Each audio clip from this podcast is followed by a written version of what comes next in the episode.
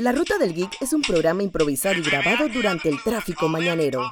Jorge Atencio y Alicia Roger les darán sus opiniones sobre lo último en la cultura popular. Les advertimos que pueden haber comentarios o palabras fuera de tono, sonido ambiente muy alto, pero lo más importante, hay spoilers de las últimas series y películas. Gracias y disfruten. Ok, hello, ¿cómo están? Bienvenidos a una vez más al auto de la Ruta del Geek. Les saluda Jorge y Alicia. Y bueno, hoy tenemos un super programa especial. Tenemos a unos amigos, psicólogos, amigos de la casa prácticamente. eh, entre que nos vamos a hablar un poquito de lo que es psicología de superhéroes y un poquito más de todo. Así que vamos a hablar con nuestro amigo Yoshimar y nuestro amigo Ricardo. Eh, hablen un poquito de ustedes. Eh, Yoshimar tiene un super proyecto también que se llama Be Your Own Hero, que casualmente se ajusta a lo que vamos a hablar. Y al mismo tiempo, Ricardo también eh, ha hablado, sabe un poquito de lo que es el tema también y es bien fanático de la ficción. Pero voy a dejar que esta introducción la hagan ellos. Así que no sé quién quiere empezar. Ricardo creo que quiere comenzar. Bueno, eh, saludos, gracias por la, por la invitación. Eh, entonces, eh, yo, por ejemplo, soy eh, psicólogo clínico, también soy profesor en, la universidad y sí, me, siempre me ha eh, llamado mucho la atención todo esto de la ciencia ficción, superhéroes y demás. Y siempre he encontrado también que es un recurso muy útil tanto para la enseñanza como para la atención ya de, de las personas que buscan atención psicológica. Y siempre es un como un fenómeno muy particular de ver a través de la psicología. Así que encantado de estar con ustedes. ¿ok? Y por otro lado tenemos a Yoshimar también, Yoshimar Rodríguez. Ok, sí, mi nombre es Yosimar Rodríguez, eh, soy psicólogo también, como mencionó eh, Jorge. Yo estoy, a diferencia de Ricardo, mi orientación es el área industrial, estoy ya en lo que es el proyecto de intervención de la misma. Eh, también, pues, mi proyecto Be Your Own Hero, buscamos, pues, utilizar las herramientas o el conocimiento acerca de la cultura geek o cultura popular, temas de superhéroes, eh, mitología, historia en general, para poder apoyar a las personas que busquen eh, aprender o que busquen desarrollar sus, sus aptitudes o habilidades. Ok, genial. Esto, Ali, ¿tienes algo para iniciar? Ah, ok, bueno, ya podemos entrar en materia de lo que vamos a hablar el día de hoy, que vamos a comenzar un poco sobre lo que es la metodología de los superhéroes y la psicología un poco que se usa detrás de la creación de los superhéroes. Que creo que eh, tras bastidores estábamos hablando un poquito de, de, de Batman, de un caso en particular que es un personaje que tiene muchas facetas, ya que obviamente fue marcado por una super tragedia, una tragedia bien grande, pero que al mismo tiempo dicha tragedia o lo, lo ha motivado o en otras versiones más modernas lo ha obsesionado. Eh, y obviamente a través del- del- de las décadas eh, lo han mostrado de diferentes maneras, como vemos la versión de Adam West, es todo chistorín, bailarín, agogó, que cuando golpea a la gente golpea tan fuerte que saca palabras de, de, de cada golpe. Saca onomatopeyas. Hasta con onomatopeya, mientras que por otro lado tenemos a versiones como eh, Christian Bale, que Casi ni hablaba. casi ni habla, que ruge, que ruge cuando habla. Y bueno, y tenemos también ah, en medio tenemos a, a, a Michael Keaton, que es un buen Batman, pero como Bruce Wayne siempre andaba todo perdido y por, por la vida. Mientras que por otro lado tenemos a... El único Bruce Wayne bueno realmente fue George Clooney porque esa parte de galán ya la tenía hecha. Y bueno, eh, no sé, ¿cómo, cómo podemos empezar con Batman? ¿Qué, qué, qué tanto se puede decir de Batman en este aspecto psicológico? Bueno, Batman... la Claro, de Batman es- se puede decir mucho. Eh, no sé, no se peleen, no, se peleen. continúa, Ricardo, continúa, Ricardo. no se peleen. Sí, de Batman se puede decir mucho y de hecho es que Batman es todo un, todo un personaje que vale la pena verlo, no solo como un personaje eh, de cómics, sino también todo lo que representa. Batman no es eh, un personaje que podríamos llamar un héroe propiamente dicho, es más bien un vigilante y, está motivado quizás por otro tipo de, de cosas que van, quizás las diluye de tal forma que puedan parecer como justicia, pero en realidad eh, es una forma de, de, venganza frente a lo que ha sufrido y a lo que ha pasado. Y claro, eh, Batman, como todos los personajes, ha tenido una evolución a lo largo del tiempo, pero evidentemente Batman es un personaje que vale la pena eh, contemplar. También Batman es un, digamos, es uno de estos, quizás de los pocos héroes que podemos decir de este conglomerado de personajes, que es el héroe posible. Ahora, es una persona que tiene una serie de, quizás de facetas que no solo las diversas versiones de Batman, sino solamente tomando una versión podemos ver miles de facetas de ese mismo personaje. Y vale la pena este, ver cuál, cuál, cuál Batman. Batman de los cómics, de la serie animada, de las películas, de la serie live action. Escoge el Batman que quieres. Eh, para ahí sacarle y tenemos más para ver. Entonces, eh, es un, personaje que siempre va a dar de qué hablar. Es un personaje, a mi criterio, muy interesante, que es uno de los más interesantes del mundo cómic. Bueno, eh, y, eso que hay muchos. Y bueno, antes quiero aclararle también a la gente que nos escucha en el podcast que más que nada que hoy estamos hablando por lo menos en particular de Batman. No vamos a hablar de los villanos de ningún personaje porque los villanos cada uno es un mundo. Y creo que y otra cosa que también que creo que fue que debía haber mencionado hace un rato también que puede que spoileemos alguna serie, alguna película, alguna historia de algún algún algo comentado en tu cómic que Qué bueno que ahora me acordé de haber hecho esa advertencia. El, pero bueno, en el caso, como mencionamos, los villanos van a ser para posiblemente la segunda parte, que si hagamos una segunda parte, si están de acuerdo o no, eso lo discutiremos después. Pero, eh, más que nada, como dice Ricardo y como ha dicho Yosimar, Batman es un personaje que tiene muchos rasgos psicológicos. Eh, de, independientemente de la, de la versión, por incluso hasta la versión de Adam West, él, él decía que él estaba haciendo esto por la injusticia que se cometió contra su familia.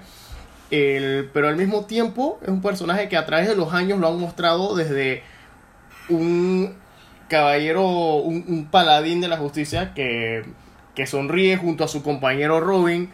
Lo han mostrado también como un un personaje que tiene con una super tecnología totalmente avanzada y al mismo tiempo lo han, personado, lo han mostrado como un personaje que está tan obsesionado con, con infundir el miedo en los criminales y está tan obsesionado con impartir la justicia que muchas personas a su alrededor los usa como herramientas que de hecho eso más que nada se nota en el en The Dark Knight cuando James Gordon trata de ayudarlo a ponerse de pie después de salvar al hijo, que Batman prácticamente rechaza la mano de James Gordon.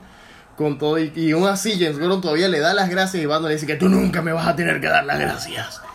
O sea, ¿qué, qué, hace que Batman tenga todas estas facetas cuando mucha gente, por lo menos en el caso de Alicia y yo que vimos Batman vs. Superman y vimos cómo Ben Affleck estaba marcando a la gente como si fuese ganado salimos de la película y Alicia me, me dijo de que extraño a Adam West, porque ese no es el Batman.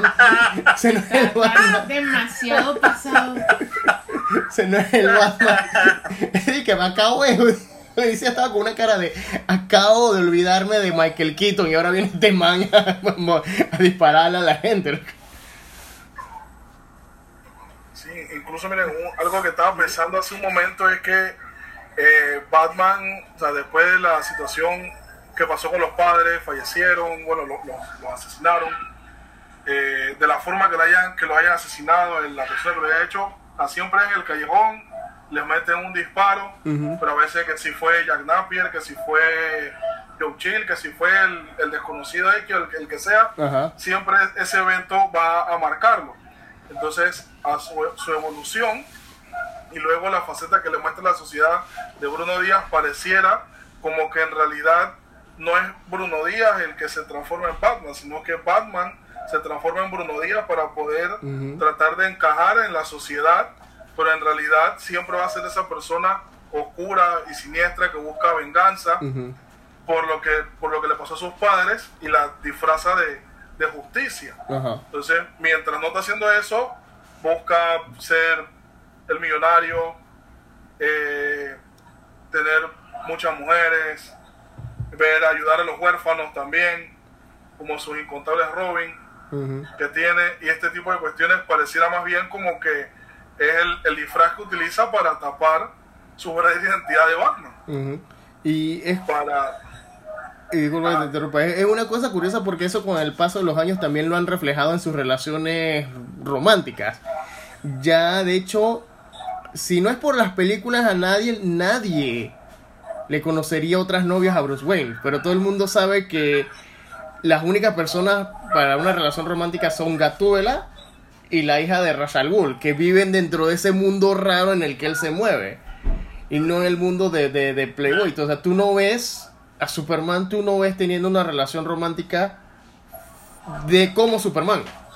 Excepto por Lois. con Wonder Woman. Ah, bueno, sí, pero. Pero, pero es tan raro. Mi ahora mismo es tan inusual decir que Vicky Bale, que fue un personaje creado por Bob Kane y Bill Finger en los años 30, que, fue la primera chica que le vimos en una película, la de Michael Keaton ese personaje ya casi no aparece. lo aparece como, como una reportera más. Hola, soy Vicky Bell reportando para Ciudad Gótica en vivo. Eh, de hecho, esta chica, que casualmente la psicóloga, Nicole Kidman en Batman Forever, ese personaje fue inventado para esa película. Exacto. Y yo creo que para mí de las novias de las películas esa ha sido la mejor. Aunque yo tengo un affair secreto con Batman Forever.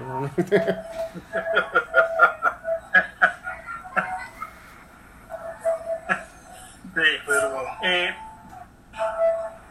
ah, sí. ¿Ricardo? Bueno, eh, lo que eh, el asunto, por ejemplo, de alguien como, como Batman y este, esta inversión que se hace, por ejemplo, de que, bueno, es que aire, ¿cuál es, quién realmente es él?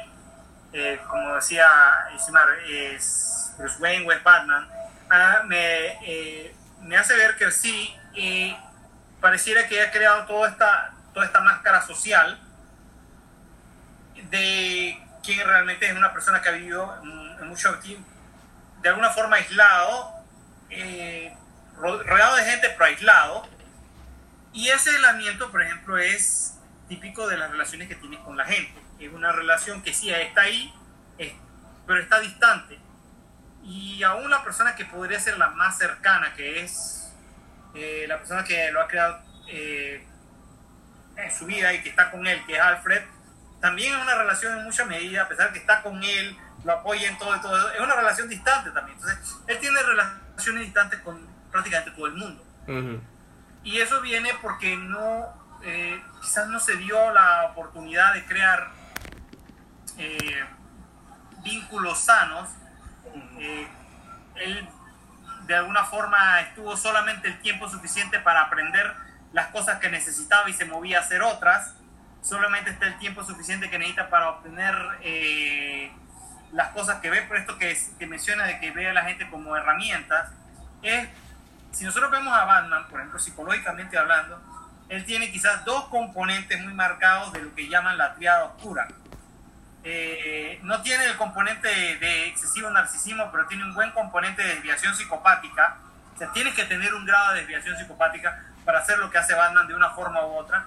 Y otro tipo de rasgo que tiene de cierto maquiavelismo, esto que se hablaba de el fin justifica los medios, y ve que Batman es más maquiavélico que el otro.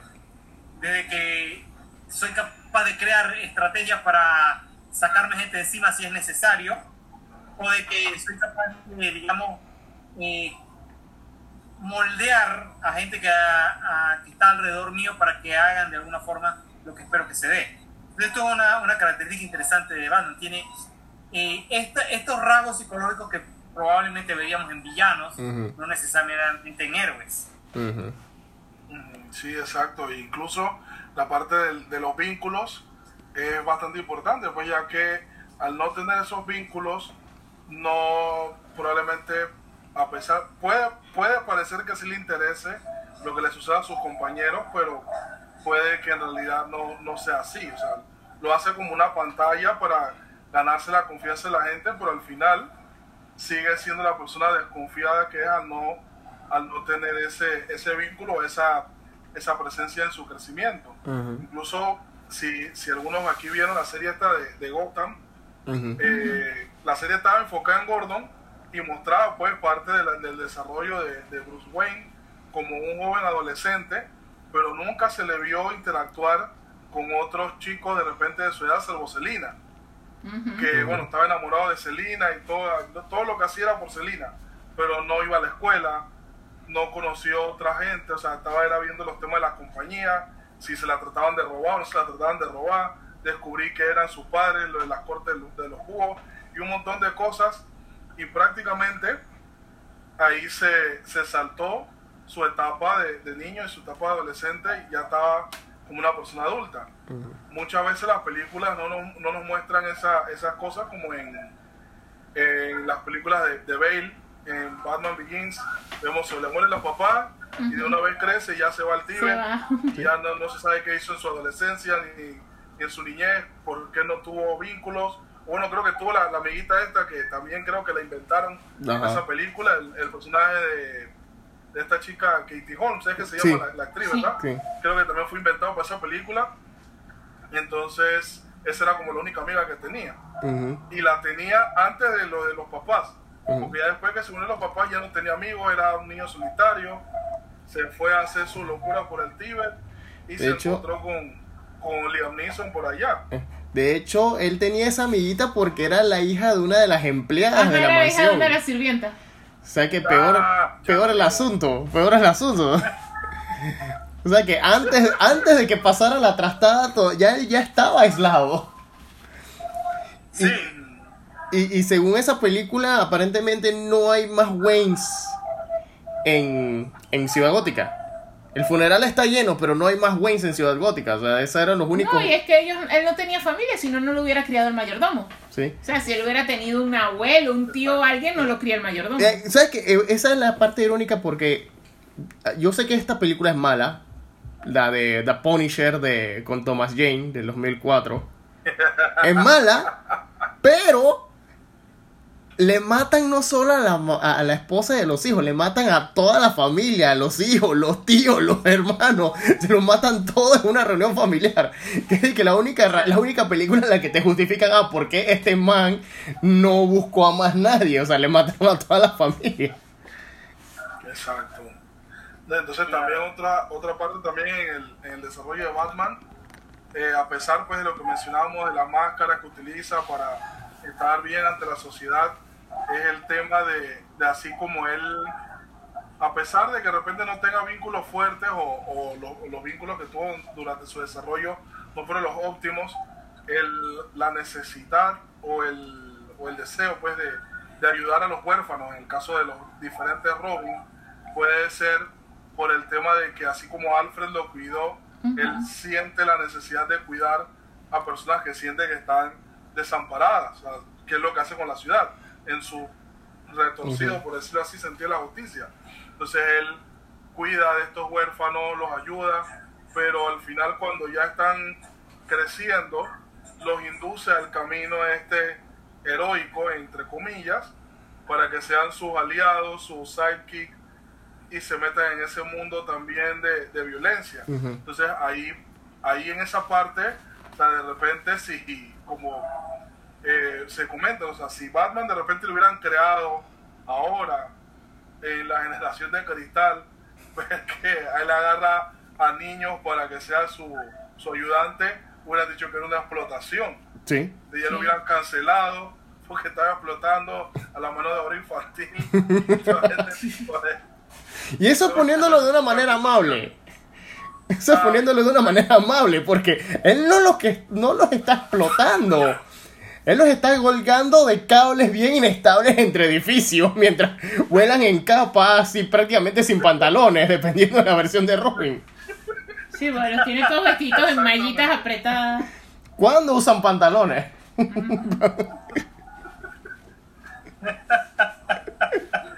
Totalmente, totalmente. Eso no es explotación, eso yo no sé qué es. Uh -huh.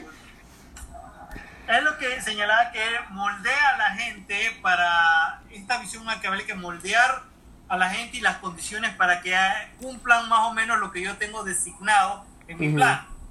Eh, que si podemos verlo como eh, en el peor de los, en, el, en la forma más amable como, como explotación, pero va mucho más allá.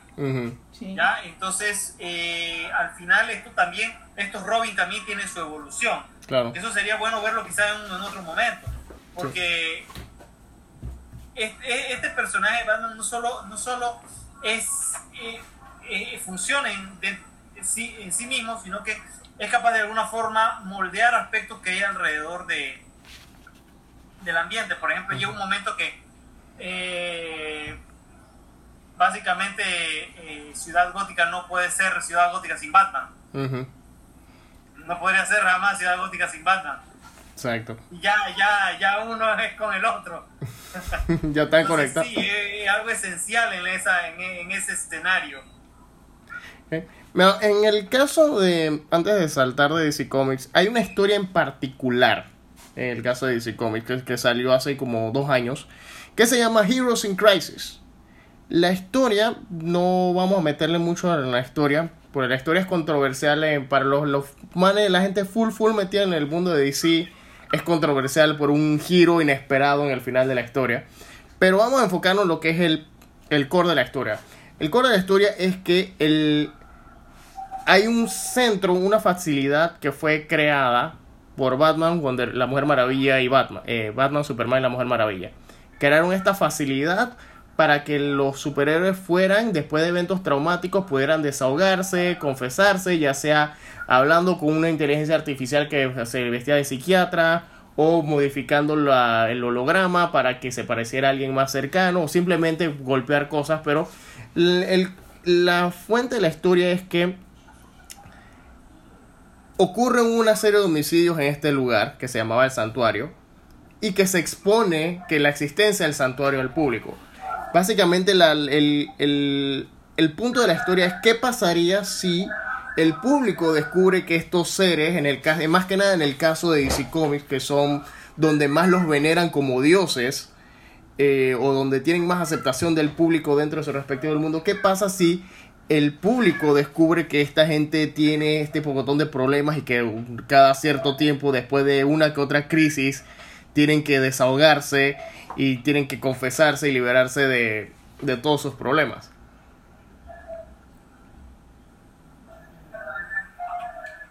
Ahí es una gran diferencia. Eh, creo que en el caso, y creo que tú lo señalaste, es que cómo ven la gente del universo desea sus héroes. Ajá eh, los ven prácticamente eh, como dioses y no, quizás aquí, porque está, por ejemplo, quienes estamos desde fuera, que vemos esta realidad y entendemos que los héroes tienen problemas y entendemos que es un reflejo humano, pero desde adentro eh, la gente no los ve así. Quizás muy poca gente los vería así. Entonces, creo que eh, por eso esto se, se ve de una manera muy... Eh, así como tienen la guarida que nadie sabe dónde está, por ejemplo, nadie sabe dónde está la baticueva, salvo Batman y su gente. Esto, esto por ejemplo, eh, es algo que ellos jamás divulgarían. Y obviamente si se, yo pienso que la gente no quizás les, les chocaría, por ejemplo, cuando caen en cuenta, espérate, no son, no son tan poderosos como piensan como uno, como uno piensa que son. Pero, Y ahí está la diferencia de, entre la persona que lo ve desde fuera, el que ve la película, ve el cómic o lo lee, que puede empatizar. Y eso es lo útil que tienen estos mecanismos, que uno, uno desde fuera puede empatizar, pero desde dentro quizás no está eso. Entonces sí es algo que pudiera, a mi criterio, pudiera generar un, un shock dentro de ese mismo universo. Yo sí. Sí, sobre, sobre esa historia pues, de, de Heroes in Crisis, eh, la verdad no, no he leído mucho al respecto, siendo, siendo honesto. He visto un par de, spoilers allí sobre la, sobre la historia. Eh, y sí, pues leí que había sido bastante conflictiva, bastante traumática por este tema de que, de que en, el, en el universo, como dice Ricardo, dentro de la historia las personas tienden a endiosar a estos seres. Los superhéroes son lo máximo, son figuras que no pueden fallar, no deben fallar a las personas porque si entonces eh, o pasa, por, puede ser un caso como lo que se está saliendo un poquito del tema, pero tiene que ver el caso como lo que está pasando en el manga este de My Hero Academia actualmente, que la sociedad de los héroes le han dado una paliza, le han, le han fallado a la, sociedad y prácticamente es porque la sociedad está acostumbrada a ser salvada por ellos. Entonces, acá en DC, claro, o sea, pasa un accidente, Superman me va a rescatar.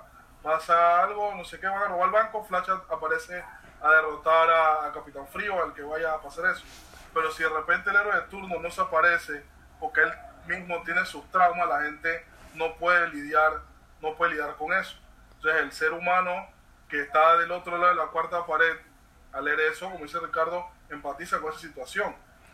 Él es un héroe, él también tiene derecho a equivocarse así como yo, yo soy un ser humano, yo me, puede pasar, ¿por qué no le va a pasar a, a, él, que es, un, es una, una, persona irreal, es un constructo para transmitir un mensaje? Yo soy de las personas que piensan que todos los medios visuales, auditivos, todos tienen un mensaje, aunque sea la película más mala del mundo, algo, algún mensaje tiene, por algo su creador hizo lo que hizo, aunque le vaya mal en taquilla o sea o no sea un éxito en venta, si es un libro o lo que sea, por algo lo hicieron. Alguna experiencia tuvo esa persona o alguna persona tuvieron las, los creadores o de repente los directivos de la compañía vieron algo y querían transmitir un mensaje a la sociedad a través de esta historia. Y claro, siempre va a haber conflictos porque cuando la gente eh, le amenazan o le mueven las cosas a las que están acostumbradas, siempre se van a quejar. Y más ahora, pues, como lo que hemos hablado de la generación de cristal y todo, siempre van a haber quejas. Siempre, lo, más mínimo, van, van a haber quejas. Entonces, sí es una, es una situación bastante interesante ver cómo la gente eh, ha reaccionado a, estas historias que se salen de lo normal. Sí, de hecho, la gente ha reaccionado súper bien por lo menos a las historias cuando se van súper por la tangente, como se fue Invincible o como The Boys, que ya en realidad no son ni la historia del héroe convencional o son historias de personas con poderes que han abusado del poder y el público las ha tomado bien. De hecho, hemos llegado a un punto de cinismo tal que ya tú no te preguntas, tú te preguntas cosas como cuándo vamos a ver un Superman bueno otra vez que de hecho solo lo estamos viendo en televisión con Superman and Lois o con las series animadas y eso porque ya estamos más acostumbrados a los Homelanders. Exacto. Y a los Omnimans de lo que estamos acostumbrados a Superman. Exacto. Que es la versión esa de que, o sea, tienen más situaciones psicológicas, pueden tener cualquier tipo de problema. O sea, por lo menos Homelander es un desastre total. O sea, es un hombre de quién sabe ya cuántos años que lo trastornaron tanto que toma tetita. Ajá. O sea, eh, y es algo que ya estamos más acostumbrados a ver. O sea, ya no esperamos el héroe perfecto y puro, el Steve Rogers o el Clark Kent. Entonces siento que con todo y todo la, generación de cristal se identifica más con ese tipo de héroes que el héroe perfecto de los años 30 y 40 que no fallaba en nada. Porque de hecho el Batman oscuro, oscuro como ahora, no tiene los más de 80 años que tiene el personaje. O sea, es es más reciente que se fue poniendo como más, 90, oscuro, los como los 90 para acá. Más que nada como el efecto Tim Burton. O sea, porque ya es como que el público actual está más abierto a héroes que tengan los mismos problemas que nosotros, que estén tan locos como nosotros queremos estar. Exacto. Que ahí es donde viene el caso de Marvel, que Marvel tenía lo que se llamaba, lo que la gente le ha llamado el método Marvel, que se, la, la, el método Marvel se refiere a dos cosas. Al, método que tenía Stan Lee de escribir, de que simplemente escribía una página y se la mandaba al dibujante y le decía, mañana Spider-Man pelea contra el Doctor Octopus. No sé cómo lo vas a dibujar, pero mañana me lo, dibuja. Y se iba Stan Lee. Y nada más le decía de que y el, papel decía, página 1, eh, Peter Parker tiene que ir a la escuela y Flash Thompson lo, le hace bullying. Página 2, eh, párrafo 2, Peter Parker va al periódico a vender fotos del, para el diario El Clarín. Y página 3, pelea contra el Doctor Octopus. Y cuando el, dibujante le regresaba la cosa, era todo un desglose, un poco de paneles y Stan Lee simplemente ponía los diálogos. la otra cosa del método Marvel se refiere a el método que se utilizó de narrativa en el que se especificaba que los personajes tenían problemas. Eh, algo que no existía en ese momento, ya que en la, para ese momento lo, se, veían más que nada historias donde los personajes iban al espacio o jugaban béisbol o eh, le pegaban a Hitler o eh, esto eh, Jimmy Olsen se convertía en tortuga puras cosas puras cosas raras entonces de repente viene Stan Lee y Jack Kirby y Steve Ditko entre ellos este este, este trío de personas en sus respectivos cómics hacen toda esta metodología de que qué tal si el personaje tiene problemas qué tal si el personaje eh, le pasa algo. Y, y, esto inició más que nada con los cuatro fantásticos, en donde son cuatro personas, pero tres están bien y hay uno que no le va muy bien, que tiene todo este problema de que su piel, la mole, que su piel se perdió, se convirtió en un monstruo de piedra, no puede salir a la calle eh, sin tener que disfrazarse completamente. Es la única persona que lo, que, que lo aprecia como es realmente una persona invidente mientras que por otro lado su propia familia, su, su, supuesto mejor amigo le hace bromas todo el día que es la antorcha humana. Y al mismo tiempo él tiene que pelear incluso hasta con los pandilleros de la calle donde él se crió, que, que hasta se burlan de él y todo. Y, es... Y lo único que el tipo quiere ser es el sobrino favorito de la tía Petunia de sus ojos azules. Eso es lo único que él quiere hacer con su vida.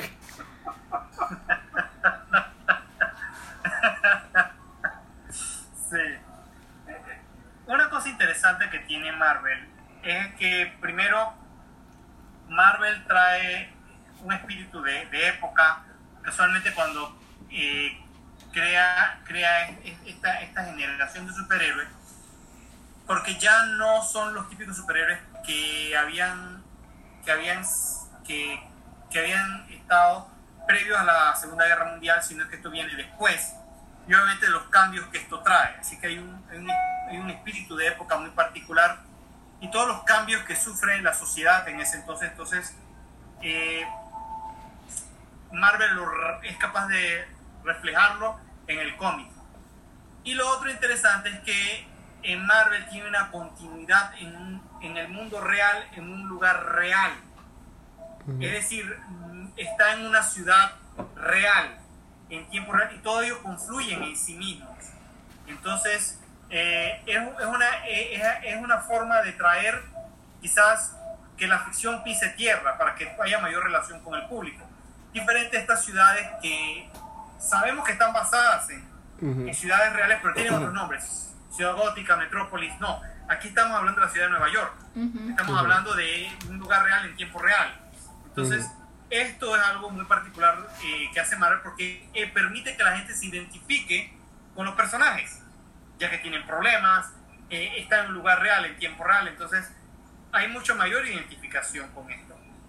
Más el espíritu de época de los cambios sociales y radicales que hubo en los tiempos cuando Marvel comenzó a crear estos personajes. Ah, yo sí. Sí, exacto, siguiendo las la ideas de, de, Ricardo, sí. O sea, la parte de, la, de los cambios sociales, eh, y las diferentes protestas o diferentes ideologías en la época posterior a la, Segunda Guerra Mundial, en la que se fueron creando los diversos personajes de Marvel, fue lo que ha ido, lo que desde ese momento fue alimentando las historias. O sea, para poder apelar al público, ya sea por las necesidades que tenían o por las experiencias que estaban viviendo, necesitaban darle historias con las que ellos se pudieran identificar y principalmente, como también mencionó Ricardo, el tema de las ciudades. de repente DC, al inventarse una ciudad esmeralda o una ciudad gótica o metrópolis, que sabemos que están basadas en, ciudades reales, como mencionaron, eh, de repente, si bien eran, era del agrado de la gente, no los ponían en un contexto como que, ah, estos son, esos problemas son de otro mundo, por decirlo así. O sea, al poner a la gente en Nueva York, en San Francisco, como pasa con Venom, en el Bronx, eh, Hell's Kitchen, en el caso de, de, este tipo de, situaciones, al ponerlos en, ambientes reales, a pesar de que sean personajes ficticios, tiende a hacer que la gente se sienta mayormente identificada. O sea, ah, ese, ese superhéroe vive en mi calle, por decirlo así. Tú sabes que Spider-Man no vive ahí, pero es el amistoso vecino que nunca vas a ver pasando por tu, por tu ventana, pero sientes que, que, que puedes estar ahí. Incluso a veces cuando hacen este, estas actividades, dije que si las personas quieren salir en un panel o algo, pues los dibujan algún persona que se ganó uno de esos eh, concursos, se siente mayormente parte de, la historia. Ah, yo estuve ahí en ese evento. O también la forma en la que se le facilita a Marvel eh, plantear sucesos que pasan en el mundo real, pasarlos al, al cómic. Como por ejemplo creo que pasó con el tema de las Torres Gemelas. Ajá. Sí. O sea, de, de, de repente no creo que no lo hizo porque en Metrópolis no había World Trade Center, no había Torres Gemelas. Exacto. Pero en la historia de Marvel sí estaba Sí, sí estaba esto. Sí, lo que pasa es que en ese caso DC lo que tuvo que hacer, DC lanzó fue un cómic especial. El cómic especial era más sobre un tributo a los bomberos, a los doctores. Pero en el caso de Marvel ellos sí estaban en Nueva York, la mitad de sus héroes están en Nueva York y tenías que poner al héroe más común de Nueva York que es Spider-Man, desde viendo todo este caos y que usualmente es algo que en ese momento, o sea, ver edificios explotando es algo que era habitual pero no fue hasta que pasó realmente que uno sí se dio cuenta realmente el, el contexto de la situación. O sea, cuando tú ves ese capítulo, no es tu explosión tradicional de las que siempre salen en todas las películas o en todos los cómics. Es una explosión con cenizas, con escombros, con pedazos de cosas encima, con gente que hay que rescatar. O sea, no es lo que usualmente se ve en este caso. Y no solo eso, sino que Marvel también tiene esta otra particularidad que incluso que te hace los personajes tan humanos que incluso hace que tú te relaciones con el personaje que no te deberías relacionar. O sea, yo no tengo dinero, o sea, yo soy una persona normal, como y corriente, pero en teoría, no sé si es algo que, no sé si es un, un asunto psicológico, pero en teoría yo no debería por qué relacionarme o empatizar con Tony Stark debido a que él se la pasa presumiéndose de, las cosas que tiene. Pero la forma en la que Marvel lo escribe, tú te quedas pensando y que, hey, el man tiene, problemas, el man tiene, man ha caído en el alcoholismo por la presión de llevar una compañía y tener esta imagen de que soy el más grande de, mente científica, pero tengo que seguir los pasos de mi papá y tengo que vender armas y las armas, si las dejo de producir, dejo en defensa de Estados Unidos. O sea, es algo con lo que tú, o sea, no te relacionas con la plata, pero te relacionas con, con, los problemas más humanos que tiene. Exacto, o sea, no te relacionas con el hecho de que él sea millonario, pero te relacionas con el hecho de que puede caer en una la presión de todas las cosas alrededor, lo puede llevar a un punto bien fuerte que fue casualmente la historia del demonio en la botella, que es donde él cae en el alcoholismo. Así es, así es. Sí, y podemos hacerlo y lo interesante es que es muy fácil, eh, las historias tienen este poder de que el, la persona de fuera, bien la, ve, la lea en un cómic, o bien la vea en una serie o en una película, puede empatizar y puede identificarse con varios de los personajes y de los problemas están ilustrados en, en la historia. Exacto. Esto, por lo menos en el, como mencionamos, Spider-Man es el más neoyorquino de los superhéroes. O sea, no hay un capítulo o una película o una serie de Spider-Man donde tú no ves a, ya sea Peter Parker o Spider-Man comiendo un hot dog o comiendo una pizza o pasando al lado del, del Empire State o rescatando a alguien del puente de Brooklyn. Se han tenido tragedias y eventos y pelas épicas en todos los puentes de Manhattan, de Nueva York. Y entonces, el, y una de las particularidades es que, o sea, Spider-Man es un personaje que es tan... Marvel lo ha tratado tanto, tanto Marvel en cómic y en cine lo han tratado de enfocarse en en sus primeros años, que era cuando él era adolescente, que fue cuando lo picó la araña. A pesar de que ha habido versiones donde o ha sido un adulto exitoso o ha sido un adulto que todavía vive con la tía May, que incluso hay gente que criticó uno de, las, de los cómics de los, de los Ron recientes, donde todavía él tenía 30, 30 y 35 años y todavía estaba viviendo en la casa de la tía May. La gente, hubo bastante gente que todavía estaba, pues, el man estaba hasta sin trabajo. La gente estaba criticando y que, man, ¿qué pasó con este man? Pero entonces en las películas, por como siempre se enfocan en los primeros años de él cuando está en la escuela y a punto de graduarse, que de hecho, él- él, ahora que lo pienso, él nunca llega a graduarse en la tercera película. Siempre se gradúa o en la mitad de la primera o, el- o- o en la- o al inicio de la segunda. Y entonces, bueno, como siempre se enfoca en eso, las que- como contratan actores como de 40 años para pretender que tienen 15, tienen que graduarlo de una vez.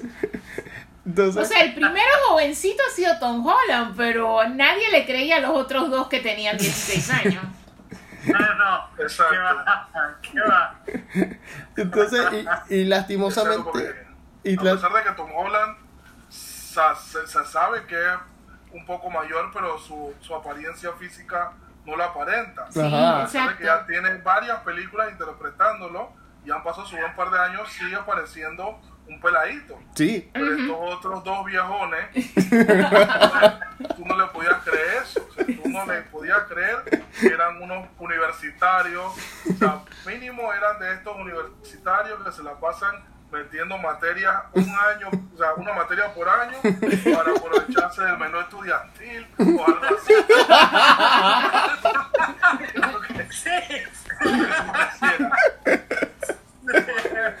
eh, ese arroz y salchicha 50 centavos vale la pena. Exacto. Eh, pero, pero lastimosamente, eh, una de las cosas con Spider-Man es que es un personaje bien humano. Pero se enfocan tanto en presentarlo en sus primeros años como un adolescente, un adolescente novato que siempre necesita una figura mm, de mentor o una figura paternal. Más que nada eso es donde se han enfocado las películas, todas las películas, porque en las dos primeras la figura paternal, eh, aparte fuera del tío Ben, era Norman Osborn y Doctor Otto Octavius, hasta que se volvieron villanos.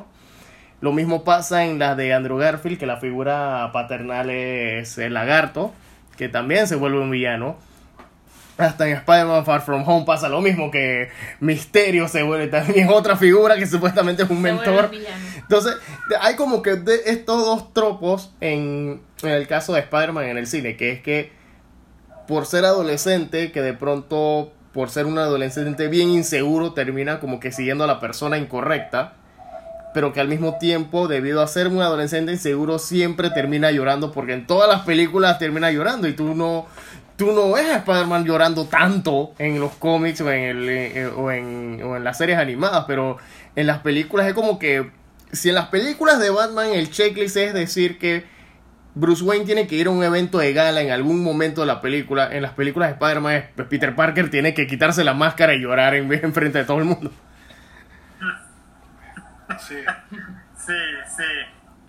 Pero si te fijas, eh, la, la moraleja de alguna forma, en esto que lo ves, eh, ve esta figura que es mentora, Ujú, eh, la admira mucho, trata de seguirla, pero llega un momento que es capaz de tomar su propia decisión y darse cuenta, pero este va por un mal camino. ujú, Y asume la responsabilidad de frenarlo. ujú. que es bastante interesante. Eh, ah, claro, ah, y eso tiene un costo, que lo lleva obviamente a lamentar las cosas y todo lo demás. Y siempre vuelve el mismo ciclo, güey, es que esto implica la responsabilidad que desde un inicio ya yo tengo que cargar. Pero sí, eh, eh, es que es muy dramático eh, la historia de, de Spider-Man, a pesar de que el personaje original es capaz de ver de manera esperanzadora la tragedia, Ujú. por su optimismo muy, muy digamos, un, un optimismo bastante elevado, Elevado, ajá. que es un rasgo propio de él. Ujú. ¿Ali?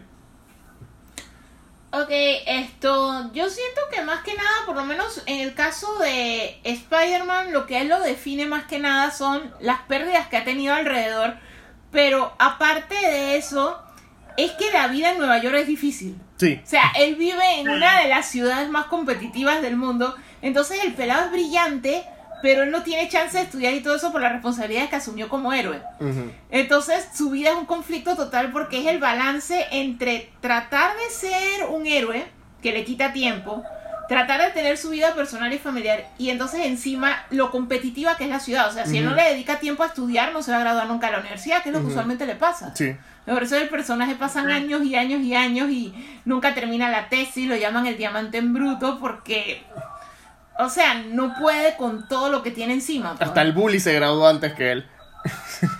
Sí, en realidad Flash Thompson se graduó primero que él. se graduó primero que él. Y de hecho, Spider-Man es un personaje que.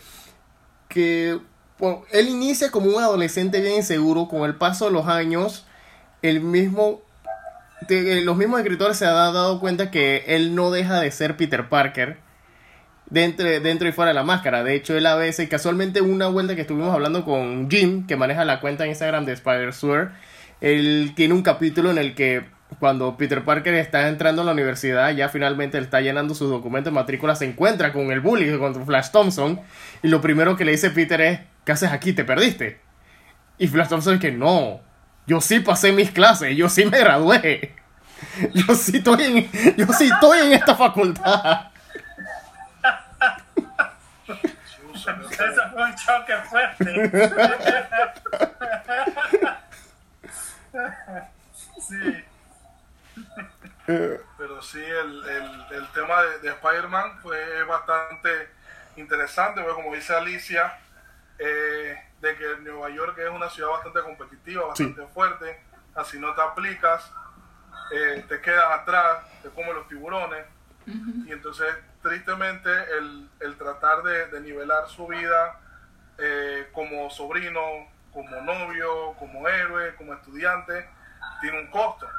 Entonces, a pesar de que, ha, de que se ha demorado en graduarse y muchas otras cosas más que le han costado, por lo menos no ha, o en la mayoría de sus historias, no ha sucumbido ante, el, ante el mal. O sea, no, no ha dejado totalmente que la maldad, pues, como otras personas, que otros otros héroes, otras personas en otras historias, que ante la presión de todo esto de no poder cumplir con las expectativas que tienen impuestas por ellos mismos, se van por el mal camino. Entonces él ha tratado de, como dice Ricardo, como mencioné anteriormente, de mantenerse de una manera óptima, o sea, ser un optimista ideal. Eh, tratar de, de seguir adelante, salvar a la gente, la, más, a la mayor cantidad de personas que pueda, porque tiene ese poder. Su tío le inculcó esa, esa, ese mantra, por así decirlo, esa, esa misión de que un gran poder conlleva una gran responsabilidad y por lo menos se ha mantenido de, de esa forma. Y ha sido inspiración tanto para las personas que viven en su universo ficticio y tanto para las personas que año tras año consumen las historias, a pesar de que eh, siempre, como pasa con todo tipo de, de producto, de repente contratan a un escritor, hace una historia toda loca y revolucionaria, a uno le gusta, a otro no les gusta, pero siempre Spider-Man se mantiene vigente entre las personas precisamente por ese grado de sencillez que tiene. O sea, es como un héroe con el que, a pesar, claro, a pesar de que tenga ese superpoder, es como uno de los pocos con los que las personas se puede eh, identificar más, empatizar más por el tipo de situaciones que tiene. O sea, claro, Wolverine ha sufrido, pero o sea, tú no te puedes empatizar con un mutante con esqueleto adamantium, con garras retráctiles, porque- y que pierde la memoria cada rato. Es- es más difícil de, de empatizarse con, con una persona que ha vivido 100 años, como el caso de Logan, pero por ejemplo, también te puedes empatizar con, a pesar de que es un villano, pero ya ese es otro tema para, para, otro, para otro día, con Magneto. O sea, hay gente que se puede empatizar con Magneto por el tema de, de los judíos y, todo este, y toda esta situación, como de repente marcaron en las películas, por esa parte del sufrimiento causó que se volviera así. Pero el- la, la- la empatía termina en el momento en el que él se vuelve, se vuelve malo y amenaza pues con, con destruir a, a la raza humana porque la, la considera inferior. Eso, no, eso se ve, o- se ve usualmente en el, en el mundo real, pero no a, no a esa escala. Es que un detalle, por lo menos en el caso de Spider-Man, y usando a Spider-Man como un segue al caso de Wanda en WandaVision. En WandaVision la serie es basada en un cómic que se llama House of M, que de hecho la actriz decía que ella quería interpretar House of M. Esto, Spider-Man, cuando está en House of M, esto, el efecto es global, o sea, no es como lo muestra la serie, que es solamente un condado, una barriada de Estados Unidos, un suburbio, sino que ocurre global. En medio de, los, de las personas afectadas estuvo obviamente Spider-Man y eh, Wanda le concede lo que él siempre quiso, o sea, estar casado con Gwen, que Gwen nunca muriera, esto, tener su hijo con ella y todo eso. Y una mejor vida para Mary Jane. Y una mejor vida para Mary Jane. Y cuando ya finalmente esto los despiertan, porque el mecanismo de la historia es que hay alguien que sabe lo que es y que los puede ir despertando, que es como es como si el subconsciente de Wanda hubiera creado esta niña que ella despierta a la gente. Entonces, cuando Spider-Man se despierta, él es el que peor reacciona. O sea, de hecho, tú pasas varios arcos del cómic de él en el que él está deprimido porque como él pudo ver lo que pudo haber sido su vida, el tío Ben vivo, Gwen Stacy viva, la vida perfecta.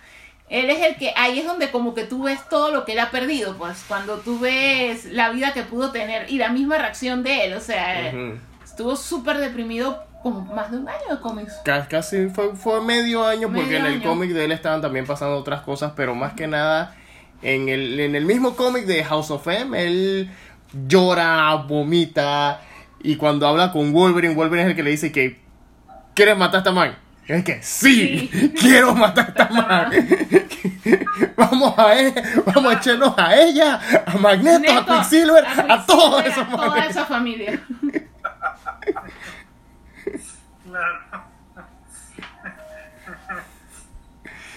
me, me, me, me desgraciaste más de lo que ya estaba. Exacto. Porque me, me creaste una falsa ilusión y encima me despiertas de ella. Mm. Pero ¿qué te pasa a ti? ¿Cómo se te ocurre hacerme eso? Me la dejado dormido. Sí. sí. Es lo que decía este Cypher en, en Matrix. Y que, que, no me importa, déjenme dormir. Me gusta el pollo como sabe aquí. Sí, es que, es que eso es lo curioso, es porque por lo menos en la serie no lo pusieron así, pero ella en el cómic sí crea a esta niña, que era como, que de hecho era algo que se pensaba que era en la serie, de hecho en la serie antes de que se supiera que era Agatha Olalón, sí se pensaba que a lo mejor era como su subconsciente tratando de sacarla.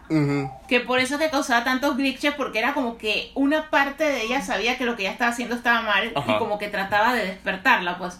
Pero en el cómic sí tal cual, ella crea una niña que lo que hace que despierta a la gente, porque el único que se despierta solo es Wolverine, porque él es disque, recuerdo toda mi vida, esto no porque es normal. eso era su deseo, eso era lo que él siempre quería tener. Quería, él quería recordar, entonces él dice que algo anda mal porque yo sé que yo tenía amnesia y ahora recuerdo toda mi vida. O sea, recuerdo, dos mundos. Recuerdo, dos mundos. La loca esta me dio dos mundos en mi cabeza. Entonces, bueno, eh, ya que Alicia hizo el segue, ok. WandaVision, man. El tema, cómo la serie manejó el tema del duelo y las etapas del duelo en este caso. Y en el punto en el que termina la serie, que porque pareciera que el personaje o no aprende nada o, si, o todavía le falta más por recorrer en estas etapas. En sus etapas del duelo. Y sin contar como que eso escapa a la fantasía, o sea, la familia que se creó y todo esto en el domo. Exacto, porque es un personaje que de la serie te establece, o sea, de la Wanda del MCU. Que la gran diferencia de la Wanda de los cómics es que no es la hija de Magneto, pero si le hubiesen metido eso de ser la hija de Magneto, de ser mutante, de ser de que mm, una mujer vaca fue la que la sacó del vientre de su mamá, todo eso. Es un personaje que es muy especial y realmente Wanda desde, desde, el punto de vista psicológico es alguien que está que podemos decir que está bastante, bastante trastornado. Interesante porque no es solamente el asunto del duelo, sino otros aspectos. Cuando la gente intenta escapar no solo al, al problema del duelo en sí, sino a las emociones dolorosas que trae el duelo y el problema es que cuando hay etapas en las cuales los seres humanos tenemos que transitar y tenemos que ir desarrollándonos, a diferencia de etapas en videojuegos en que una vez que tú superas una etapa viene la otra y no tienes que regresar atrás, en las condiciones humanas muchas veces las etapas se revierten. Es decir, tú puedes avanzar, pero puedes revertir.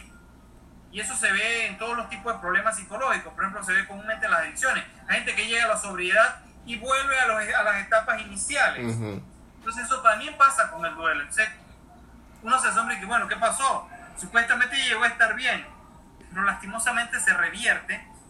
Y el problema es que cuando ocurre esto, ella intenta, muy bien intencionada, tal vez, crear este mundo ideal, pero como vimos, al final termina haciendo las cosas peor. Entonces el gran problema que hay aquí eh, en esta serie tiene que ver con la dificultad, no solo de la aceptación del duelo, sino de todas las emociones dolorosas que implican en el duelo. Porque en el duelo también hay el miedo, la depresión, la ira, está todo esto, la incomodidad, la frustración, todo esto que hace el duelo difícil de, de, aceptar. Eh, yo sí. Sí, eh, siguiendo acá la, la línea de, de, Ricardo, es importante pues el, el tema este que, tomaron del, del, duelo y cómo afrontarlo, porque muchas personas eh, en nuestro mundo real, pues viendo, viendo lo que hemos hablado de que Marvel trata pues de buscar problemáticas, eh, situaciones, eh, pues trata de mostrar situaciones más reales con los temas de las ciudades, las problemáticas de las personas. Entonces, eh, muchas personas no buscan la, la, ayuda adecuada, no saben lidiar bien con las emociones eh, y tienen problemas similares o incluso hasta peores que, que Wanda. Uh -huh. Entonces, como mencionó Ricardo acerca de las etapas, una persona puede estar ya llegando al final y recae con algo de repente, una, alguna otra persona dirá, ah, no, pero es una fecha más, pero esa fecha es de repente el cumpleaños del hijo que falleció, uh -huh. el cumpleaños del esposo, el cumpleaños de la mamá, el cumpleaños de visión, por ejemplo, qué sé uh -huh. yo, por, por dar unos ejemplos, y ese solo suceso que para el resto de las personas que de repente pudieron haber conocido a esa persona no es significativo para la persona que convivió más con ese, con ese ser amado, es lo suficientemente significativo como para echar para atrás todo el progreso que había tenido. Entonces, acá por ejemplo vemos cuando llegó a la ciudad, vio la nota, transformó la realidad y posteriormente en los capítulos más adelante que el domo estaba, el, el, el, hex estaba así todo chiquitito. Y posteriormente cuando sintió que visión, que el visión este ficticio estaba a punto de desaparecer, ha expandido el hex. Uh -huh. O sea, el problema probable, probablemente estuvo casi a punto de solucionarse. Estuvo casi a punto de solucionarse, pero no se, no se solucionó porque algo hizo que recayera, algo hizo uh -huh. que echara para atrás en esa etapa, que fue salvar a, ese, a esa versión de visión. Uh -huh. Y al expandir eso, mezcló a más personas, afectó ¿Sí? la realidad de todas las otras personas que estaban ahí, como le pasa a la gente en el, en el mundo real. Uh -huh. Porque la persona que tiene el duelo no solamente se afecta a sí misma, sino que afecta, afecta a, a, su entorno, a su círculo, porque hay personas que si bien se interesan porque esa persona avance y siga, y siga adelante y lo tratan de sacar de esa situación. Hay otras personas que de repente no estaban tan interesadas, pero de alguna u otra forma quedan involucrados en ese tema. Uh -huh. Y entonces es como ya difícil de que se salgan de esa situación si la persona que está atravesando por esa etapa no da su, no, no muestra voluntad de, de, querer seguir adelante. Uh -huh. Incluso también, si por ejemplo una persona necesita apoyo para salir adelante de un duelo, la persona debe hacerlo por voluntad propia. Claro. No lo puedes obligar. Claro. No era que venía Hayward y obligaba a Wanda a que uh -huh. saliera del Hex porque sí, o esta, o Mónica creo que también, o sea, Wanda tenía que darse cuenta por sí misma uh -huh. de lo que estaba pasando para poder seguir adelante. Uh -huh. Y claro, después, al final de la serie vimos que no es que se curó totalmente, sí. porque vemos que busca otros mecanismos para tratar de usar sus nuevos poderes o ver si requiere la realidad. Incluso si rescata a los niños de quién sabe dónde fue que se metieron. Porque eso de que salieron esas voces, puede ser que estén atrapados en alguna otra realidad o, o el poco de teorías locas que tienen los fanáticos acerca de la serie, en algún momento se hagan realidad. Pero esa, esa parte es muy, muy importante de que la compañía quiso abarcar esa temática en el mundo real para que la, gente sepa, oye, los héroes también sufren, tienen pérdidas, no saben cómo lidiar con el dolor y también pueden necesitar ayuda y más le mandan ese mensaje a la persona. Claro. Y eso es una temática que se refleja también en Falcon and the Winter Soldier con la trama de Bucky, que está tratando de lidiar contra el, su pasado, toda la gente que él tuvo que matar a propósito y accidental. él no sabía. Él no sabía porque estaba siendo manipulado. Y al mismo tiempo tienes a, a John Walker que vio e hizo atrocidades en Afganistán y por eso fue condecorado. Y esa condecoración hizo que el gobierno pensara que él era el mejor candidato para ser el nuevo Capitán América y terminó usando el escudo como guillotina contra alguien en la vía pública y todo, el mundo está. ¿Tú sabes cómo debió haber sido el Twitter de ese, del mundo de Marvel cuando, cuando ese video se, se viralizó?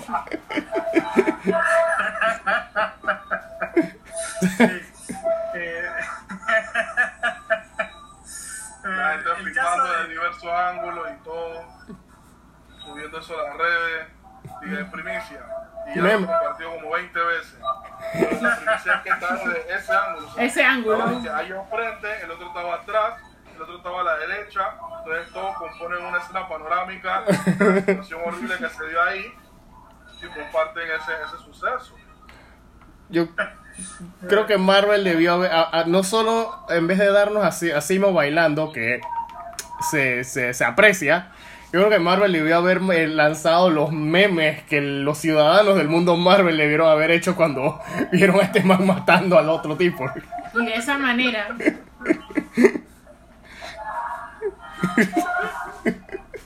Imagina los memes que hayan salido. Los memes, los GIFs, los TikToks.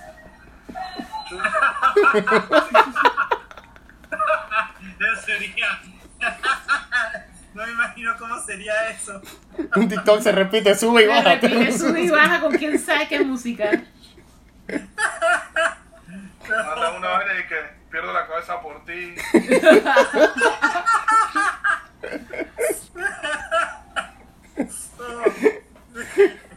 Si es que le cortó la cabeza, nunca se vio. Brutal. Pero claro, pero mira esto, y por un lado tú ves una persona que de alguna forma trata de reivindicar eh, y que ha estado de alguna forma, podemos considerarlo un veterano traumatizado, pero trata de reivindicar eh, lo ocurrido, que es el caso de Bucky. Pero ves a este otro, a Walker, que es una persona que también podríamos decir que es un veterano traumatizado, pero es una persona que eh, como que se agarra de un ideal, como ideal no es malo, pero toda la presión que ahí se inyecta lo que hace es crear esta bomba de tiempo que como que poquito a poquito te dan dando indicios de que, hey, ve acá, este tipo no anda bien, no anda bien, hasta que ocurre lo que ocurre. Entonces, tiene que ver con, con este aspecto de que ambos son veteranos traumatizados, pero tratan de ver cómo, uno trata de ver cómo se sobrepone y el otro pareciera como que actuar eh, como que dejando eso a un lado, pero no lo puede dejar a un lado. Entonces es también una cuestión, ya que el Capitán América original peleó en una guerra que si bien fue cruenta, si bien dejó gente traumatizada, no ha sido en la misma, de la misma, del mismo modo que hemos visto las guerras actuales. Eh, donde se ha incrementado quizás otros elementos que quizás no se veían en la Segunda Guerra Mundial. Por ejemplo, quizás ha visto, se ha visto más eh, conflicto entre soldados y personas civiles que entre soldados y soldados. y, también lidiar con destrucción masiva de ciudades. eh, una, eso, una cosa era lo que las bombas en la Segunda Guerra Mundial podían destruir, otra cosa es lo que los misiles, drones y a, todo el artefacto aéreo en esta época puede hacer a una ciudad. Son, son eh, dos visiones totalmente distintas. Una devastación mucho mayor. Oh, ¿Yo sí? Sí, eh, siguiendo la parte esta pues de la, de la guerra, de verdad que, que es muy importante pues el recalcar el tema de quiénes eran los enemigos. Eh, en esa época tenían un enemigo fijo. Los nazis. Que si el nazi, que si los chinos, que si los vietnamitas, la guerra que fuera en el pasado, tenían un objetivo fijo y claro. El enemigo de turno contra los intereses de los Estados Unidos, van así que darle. Pero entonces ahora, como mencionó Ricardo, el tema de la población civil.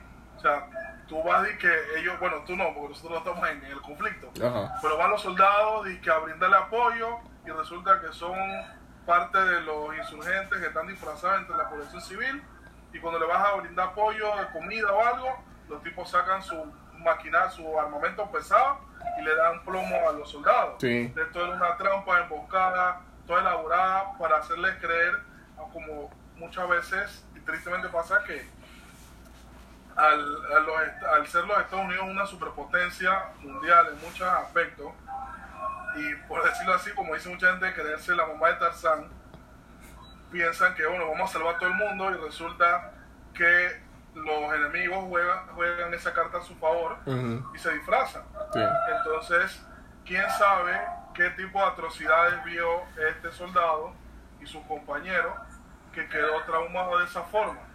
regresa y, como vimos, pues le, dieron la máxima condecoración, la medalla, quién sabe si mató, destruyó una aldea, o sea, entró solo y que secuestraron al convoy de compañeros y él solo armado hasta los dientes asesinó a media población civil.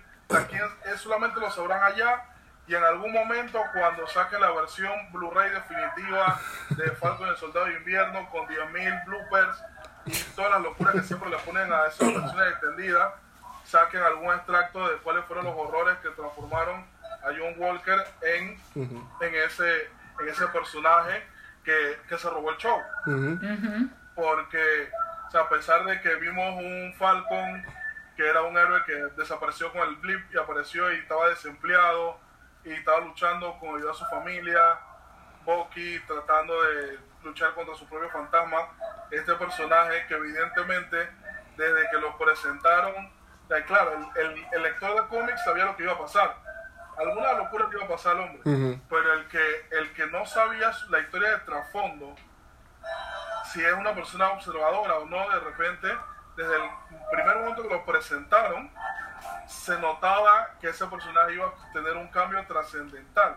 Algo le iba a pasar por los tics que tenía, la barba de un día para otro, el nivel, el nivel de estrés, incluso se le veía en algunos capítulos como que no dormía bien, se la pasaba pensando que si el enemigo, que si los otros eran traidores, haciendo ese poco locura. Cuando recogió el suero ese, estaba así pensando que hacía, que no sé qué. Entonces toda la presión, toda la presión que tenía sobre sus hombros, ser nuevo Capitán América, es un ejemplo, ser lo mejor, y las inseguridades fueron, al momento de ponerse en suelo, fueron amplificadas. Así como allí se le amplificó su sentido de justicia y deseo de darlo todo por la patria, a él se le, se le amplificó su inseguridad, el temor y todo eso, entonces al final causó ese suceso tan lamentable que pudo haber sido tendencia en TikTok en el mundo de Marvel, donde todos sabemos que degolló al pobre caballero este. Bueno, no tan pobre porque era un terrorista, ¿no? Exacto, era un terrorista. Pero era el terrorista que lo admiraba. Ajá, esa es la parte triste, que era el tipo que creía en Capitán América. El man creía en Capitán América. Yo, pues, si yo, no, yo no lo maté, no importa. It wasn't me. él mataba, él mataba en full modo Chaggy. It wasn't me. Ajá. Horrible eso. Entonces, y el, el, el aspecto, o sea de repente, no, no es que no sé mucho de cine o algo de repente como, como Jorge, pero las, las tomas y las secuencias de él te daban la impresión de que alguna locura iba a ser ese personaje. Sí. O sea, con, con los otros, así, eso, eso es parte esencial de las series y las películas, la cinematografía, Sí. la forma en la que te presentan los personajes. A veces ponen unos planos todos sencillos, otros personajes, ah, ese personaje tranquilón. Pero cuando ponen un personaje que en, el- en algún momento va a tener algún de- un desajuste, o sea, te comienzan a hacer unos tiros de cámara, todos locos, para Y- mostrarte y- que viene bajando la punchera. Y casualmente esto venía desde el Batman de Adam West. Que las guaridas de los villanos, las tomaras estaban torcidas, estaban ladeadas porque los villanos eran mentes retorcidas y por eso todo estaba ladeado cuando estabas en la guarida de los villanos. Exacto. De hecho, hay un episodio de Gotham que repitieron eso. Casualmente, el episodio cuando ya Edward Nigma se vuelve el acertijo, todo le- todas las escenas de él estaban, la toma estaba ladeada hacia la, hacia la izquierda.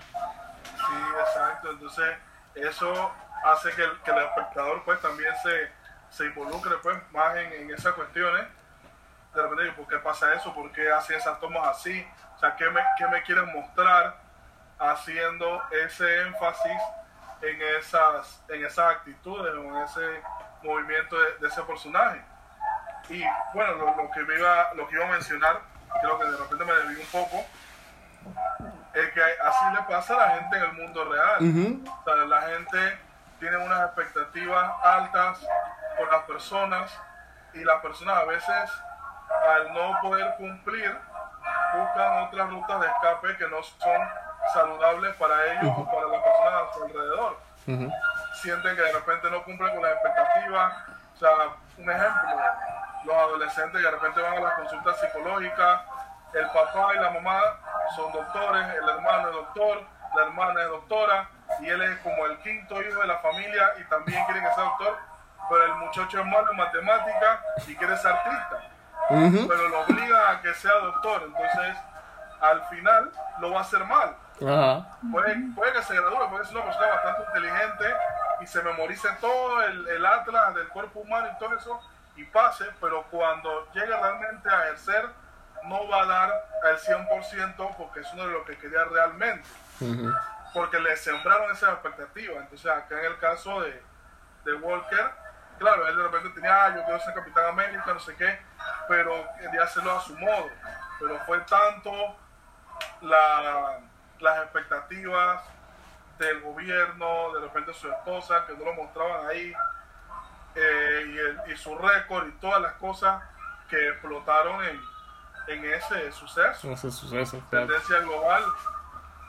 Sí, total. global. Total. Exacto, entonces, Y es, es, eh, es parecido, disculpa que te interrumpa, es parecido en una vuelta de tuerca, es parecido a lo que trató de hacer Netflix con la adaptación de Jupiter's Legacy. Que ellos te mostraban de que los hijos de los superhéroes están tratando de cumplir con los, los ideales que le marcaron los superhéroes. Y entonces, ¿qué tal si uno toma una decisión súper extrema? ¿Y qué tal si el público está de acuerdo con esa decisión súper extrema? O sea, que es la misma cosa que nos preguntamos siempre en el mundo real. ¿Qué pasa si, por qué Batman no mata ya al guasón de una buena vez? Y se acaba todo esto. Y, y, y hay mucha gente en el mundo Y hay mucha gente del, de- del mundo real que quiere ver eso, que quiere ver eso. Yo soy de esa, de esa filosofía, o sea, mucha gente ha muerto porque no muera el guasón, o sea, yo sé que la premisa es todo eso de que salvar el alma de Batman y de que si él lo mata se vuelve como él, etcétera, etcétera, etcétera, pero ¿cuántos millones de personas tienen que morir antes de que lo maten? pues? O sea, de hecho, si, si leen y que o juegan Injustice, o sea, el mundo se fue al traste porque Batman no mató al guasón, O sea, literal. o incluso al final de, del Snyder Cut, Ajá. Ajá. el guasón le dice, hey, no hiciste lo que tenías que hacer. Ajá. Entonces, ¿qué tenía que hacer? ¿Qué tenía que hacer? Nunca, nadie, nunca lo sabremos qué es lo que tenía que hacer, pero no lo hizo. Y como no lo hizo, pasó eso. Pasó Y eso. según el guasón del Snyder Cut, ya lo ha hecho en chopotocientos multiversos. Exacto, está como en un loop tratando de qué es lo que tengo que hacer, qué es lo que tengo que hacer. Y el guasón le dice, ¡mátame! Hasta el guasón, lo más triste es que el guasón se lo pide. Parece, ya parece Steins Gate, el anime este del viaje en el tiempo de que siempre se le moría la novia y el man viajaba y viajaba y viajaba y son 28 episodios de esa locura. Ajá. Entonces, esto, a ver, ¿qué más? ¿Qué más me tenía por aquí? Bueno, retomando esta parte. Ok, eh, Bueno, creo que nos tenemos que ya hablar de los últimos héroes de, de, Marvel, que serían Hulk y Daredevil, que son unos casos especiales, ya que Hulk es un personaje que su poder se basa en la ira, y dependiendo de quién está alrededor, puede ser un héroe o puede ser una máquina de destrucción masiva. Y que, y que mucha gente dice que tiene ira reprimida o emociones reprimidas o incluso a veces sale un Hulk de otro color, a veces sale otro, de otro, otro Hulk. Eh, y al mismo tiempo tenemos otro personaje como Daredevil que ha tenido una extraña trayectoria desde que lo agarró Frank Miller, porque él empezó cuando lo agarró Stan Lee era un personaje bien... Eh, era lo mismo que Spider-Man, solo que la diferencia era que él era ciego y era abogado de día. Y cuando llega Frank Miller en los 80 y crea la historia de... Crea toda esta historia de Electra, en lo que te ponen que el único momento en la vida de Matt donde fue feliz fue en la universidad y no porque estaba dando clases, era porque estaba dando clases con Electra Nachos. Y después de eso te pone que les destruye totalmente la vida y se vuelve y se vuelve más un vigilante más violento, eh, menos emotivo y no y, no volvió a ser prácticamente lo que te plantea la, tanto la película de Ben Affleck como la serie de, Netflix, que es un vigilante totalmente violento, desapegado de la sociedad, que cree que está haciendo las cosas bien, pero en realidad lo está complicando más y, no, y él no vuelve a ser un héroe como lo creó Stan Lee originalmente, si no me equivoco no fue hasta el 2008, 2010. Y yo creo que de nuevo lo echaron para atrás a ser el, el melancólico emo traumado de siempre. El caso de Daredevil es un caso muy particular porque es un personaje que tiene una cualidad particular. es un personaje con una discapacidad, pero es capaz de ser perfectamente heroico y ser perfectamente capaz de sobreponerse a esto y ser este personaje que es capaz de combatir eh, aquello que considera injusto. De hecho, tiene una visión particular de la justicia, claro, que va variando. Al inicio no es el mismo Daredevil del inicio, inclusive tenía un, uniforme distinto. Ah, el, primer Daredevil tenía un traje amarillo distintos, pero eh, fue como todos van evolucionando. Crea, eh, yo, hay una, hay una, yo recuerdo sobre todo una de estas, de estas historietas emblemáticas, sobre todo con cuando estaba Frank Miller, eh, y, la, recuerdo porque es muy icónica, es, eh, sale en la portada eh, Daredevil con una, con, una, con una expresión muy, muy hostil en el rostro y con, con una pistola, y dice, no more Mr. Nice Guy. Entonces aquí ya hay otro, otra visión de, de Daredevil, pero sí, eh, inicialmente, esta idea de una persona que fuera capaz de luchar por lo que quería que era justo, eh, pero igual es una persona que también eh, tuvo mucho sufrimiento. Si nos damos cuenta, la vida de Daredevil de Matt Murdock es una vida llena de sufrimientos. Eh, y de alguna forma ese sufrimiento sigue. Sí, en el caso pues, de, de, Daredevil, la verdad, a pesar de que han de que existen pues, la película de Ben Affleck, la serie de Netflix, que la vi pues de principio a fin, en el, en el mundo de la, de la, en la parte de las historietas sí no, no he seguido su trayectoria al, al 100%, pero sí, sí es notable lo, lo que mencionan y en algunas historias eh, de estas películas y estas series. Se nota esa parte eh, de que, por ejemplo, eh, le es difícil hacer, por ser discapacitado, tiene dificultades pues en su mundo laboral. De repente los otros abogados dicen, ah, pues está ciego, ¿cómo, ¿cómo, puede ser abogado? Los otros abogados le deben decir que mira, ya va a empezar otra vez el discurso de la justicia ciega.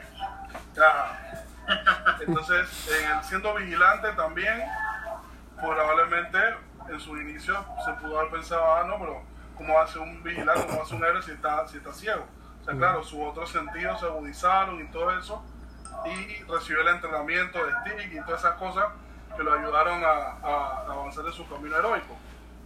Y en el camino, eh, y parte del, tema de su crianza, han ayudado pues a que de repente Frank Miller por eso eh, escribió estas historias, pues, tratando de darle una perspectiva eh, más cercana a lo que le pasaría a una persona pensando él, pues, porque claro, no todo el mundo le, no todo el mundo haría o actuaría de esa misma manera.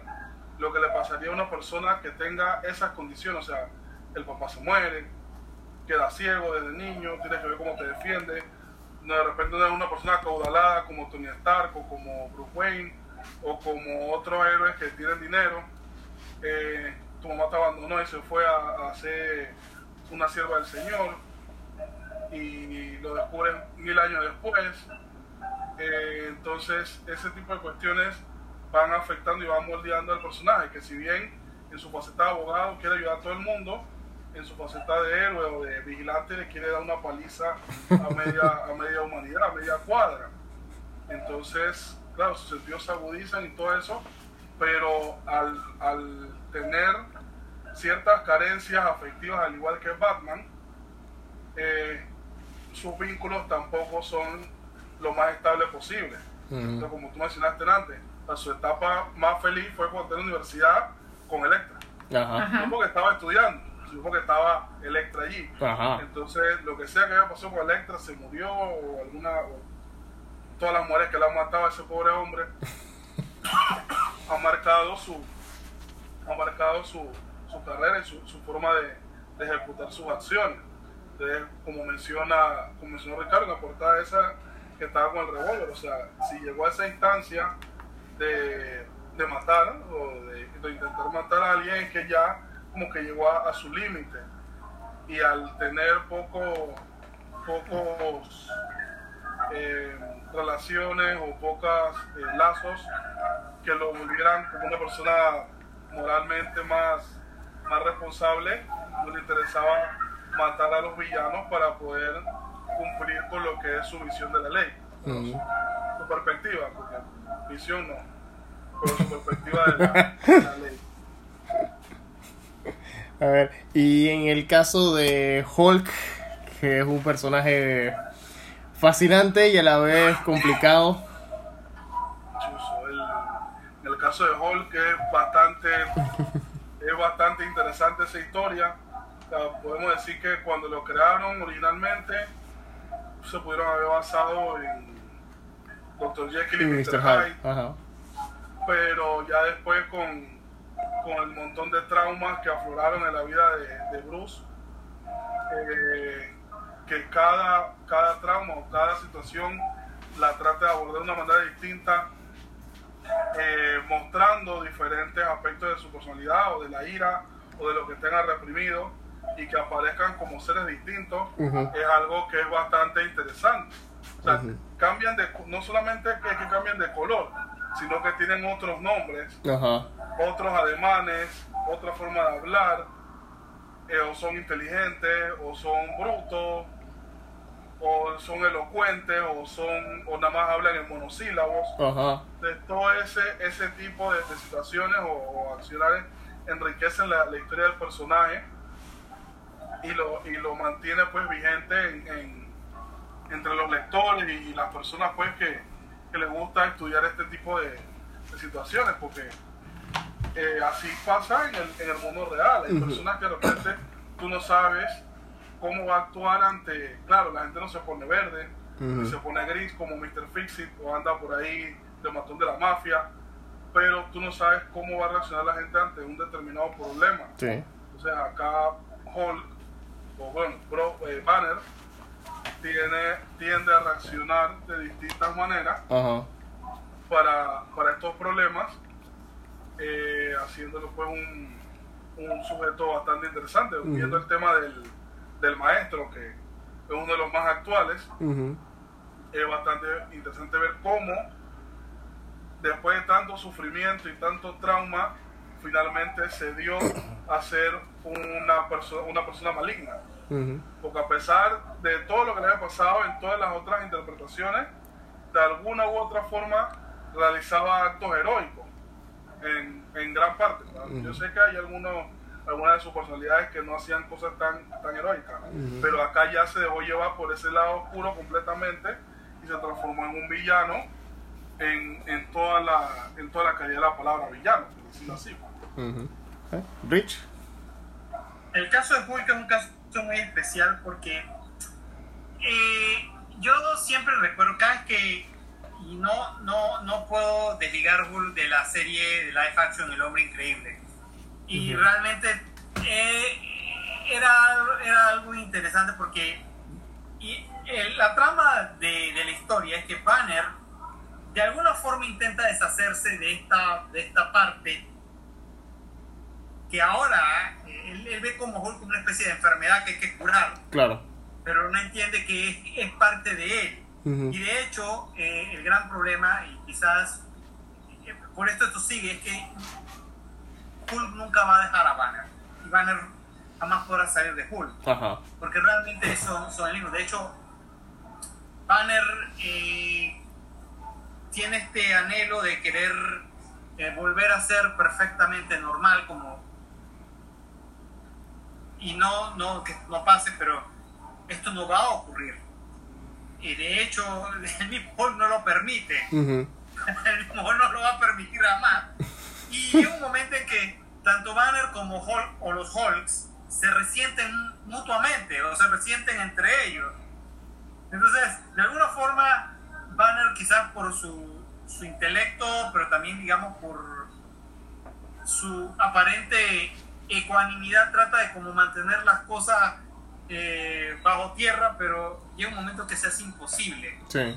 bueno, esto se trata de esto de la, la ira reprimida, esto, pero también va más allá de eso, es cómo eres capaz de mantener la ecuanimidad siempre, lastimosamente no puedes. Van a hacer el mejor esfuerzo posible. Entonces, una de las cosas interesantes que, que vino en la, eh, en la primera, en el primer Avenger es cuando te pregunté que, bueno, ¿qué es lo que pasa contigo? Es que ese es mi secreto. Yo siempre estoy enojado. Entonces, es una persona que de alguna forma jamás va a poder eh, quitar. Sí, lo que le tocaría en tal caso a Banner es ver cómo puede manejar esto de una manera más provechosa.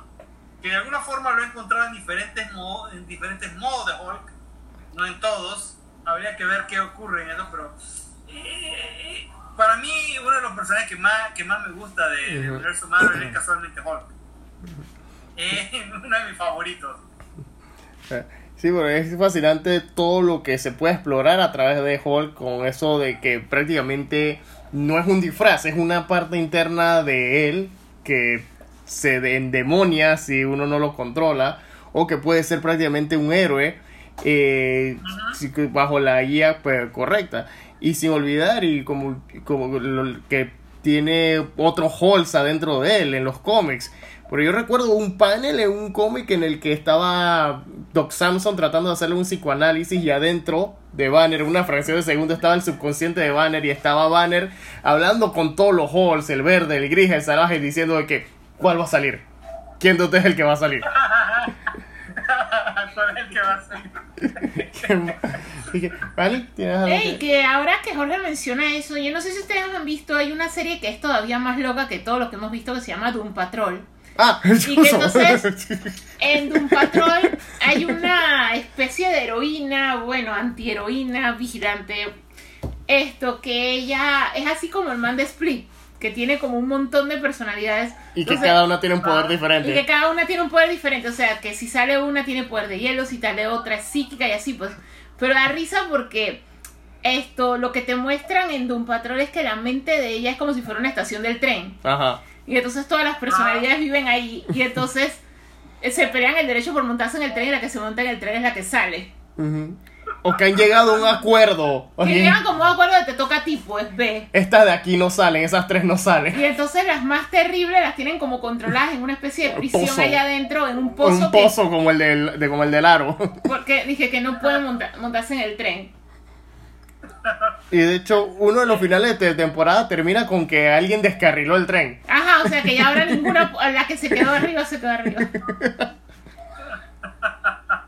Interesante.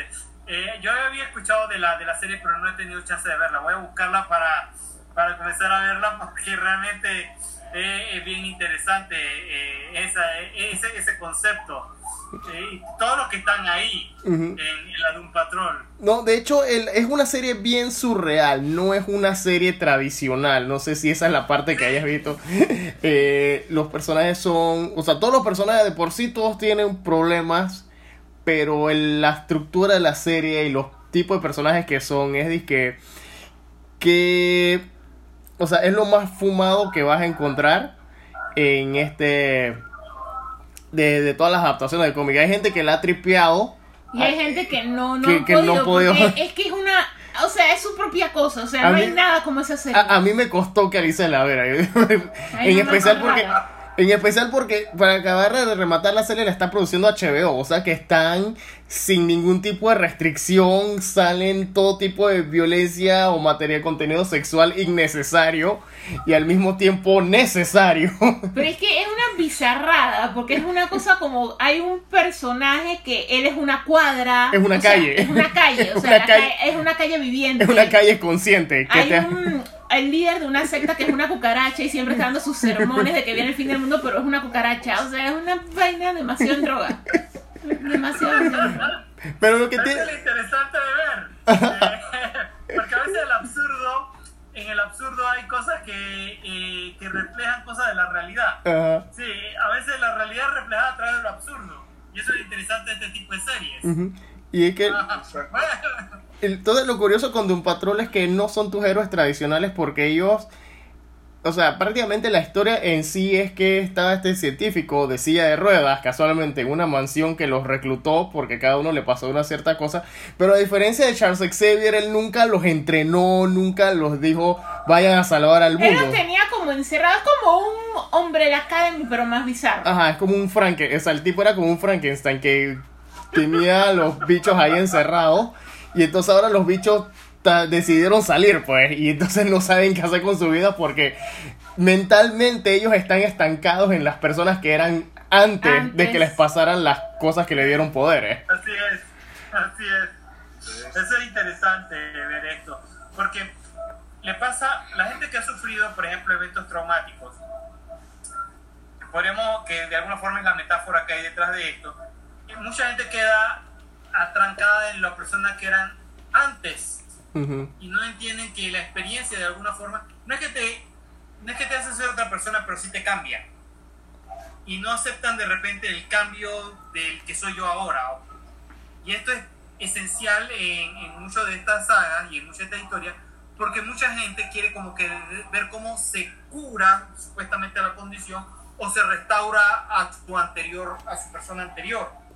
Usualmente esto no no no no no pasa pasa. Mucha gente que ve su, su nueva persona o su nueva condición, la ven muchas veces como una especie de maldición y esperan ver cómo pueden ser restaurados a la normalidad. Pero muchas veces esto no es posible. Exacto, al contrario, en vez de, ver de repente ese cambio como una posibilidad de hacer cosas mejores, que lo más probable es lo que va a pasar en el transcurso de la serie, ¿no? Que vayan viendo su capacidad heroica y todo eso, aunque hagan desastres, como suele pasar siempre al inicio de los equipos de superhéroes, se pierden un par de vidas, y después que ay, la vida lo pudo haber hecho mejor. de hecho, de hecho, en el primer episodio, sin spoilear mucho, en el primer episodio pasa lo mismo que pasó en la primera película de Los Cuatro Fantásticos de Jessica Alba. Que ellos mismos hicieron la trastada que, que hace que, que salgan al público. ok, ok.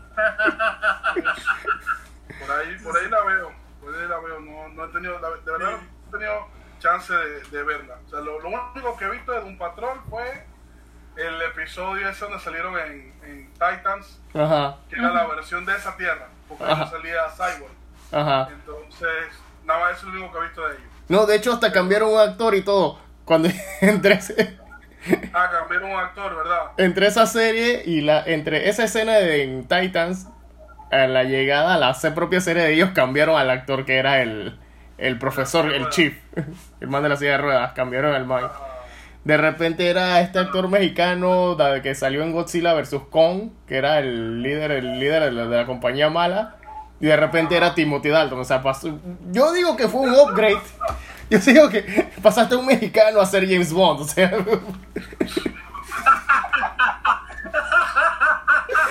Porque fue un upgrade, no sé. Un cambio brutal. Un cambio brutal. Fue un actor latino por uno británico. Pero, ok, bueno, en, en cuestiones de la Que la gracia. gente se vaya acostumbrando cuando pongan a Idris Elba como James Bond. Ya, tengan un, un precedente. Oye, eso está más cerca todavía. Yo, eso, eso está más cerca de la realidad todavía y nadie se ha dado cuenta.